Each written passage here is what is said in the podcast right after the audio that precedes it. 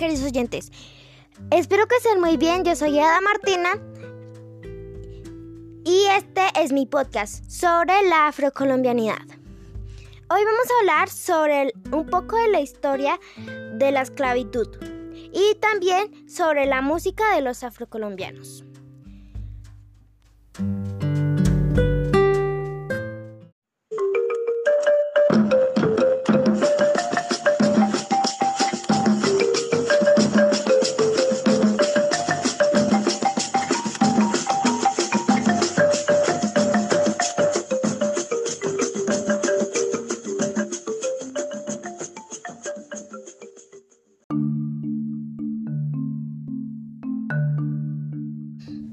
Primera pregunta.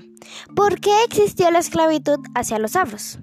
Bueno, tras el descubrimiento de América en 1492, los europeos requerían de mano de obra para extraer las riquezas naturales, la cual fue al principio indígena, pero tras el exterminio de la población nativa, fue África quien cubrió esa falta de mano de obra.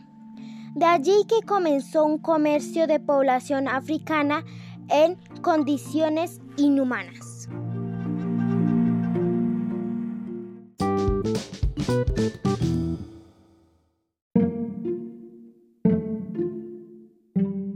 Segunda pregunta. ¿Quién abolió la esclavitud? Bueno, tras más de 400 años de esclavitud, el que liberó a los esclavos en Colombia fue el presidente liberal José Hilario López, mediante la ley 21 del 21 de mayo de 1851.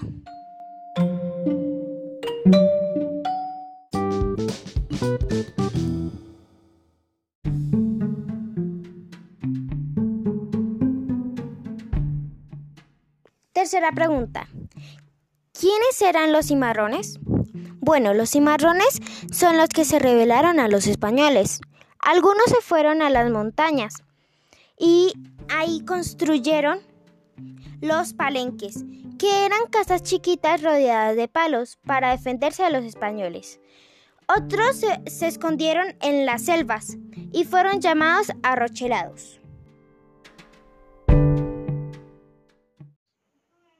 Por allá viene esa negra con su pasito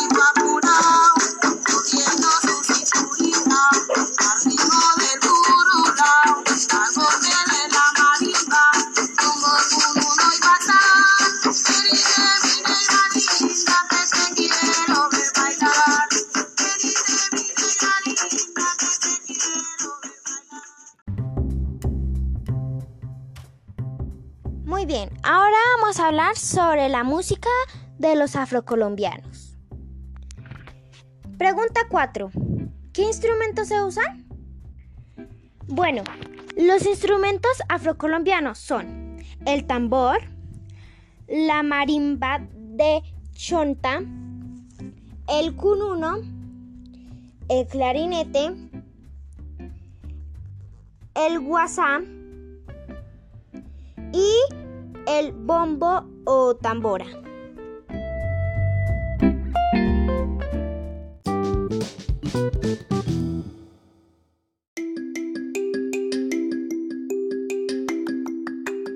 Quinta pregunta. ¿De qué están hechos estos instrumentos?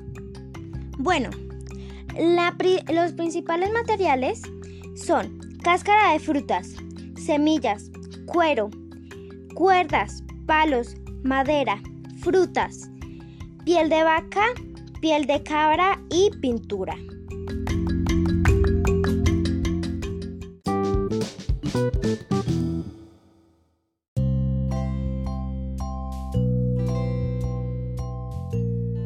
Sexta pregunta. ¿Cómo llegaron estos instrumentos a Colombia? Bueno, según diversos estudios de investigación, el origen del tambor es africano y se remonta a la prehistoria. Cuando los africanos esclavizados llegan a América, exploran diversas posibilidades sonoras, convirtiendo casi cualquier objeto en tambor y un motivo para el baile. A falta de espacio y materiales aptos para construir y tocar sus tambores originales, construyen unos más pequeños. Tambores y bailes se van blanqueando gradualmente, es decir, adaptando a los salones y a las gentes hasta conseguir la aceptación que tiene hoy en día en la sociedad.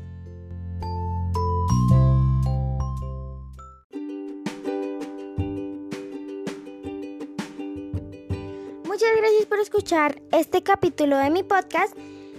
Los dejo con una canción afrocolombiana eh, del grupo Son Palenque. Adiós.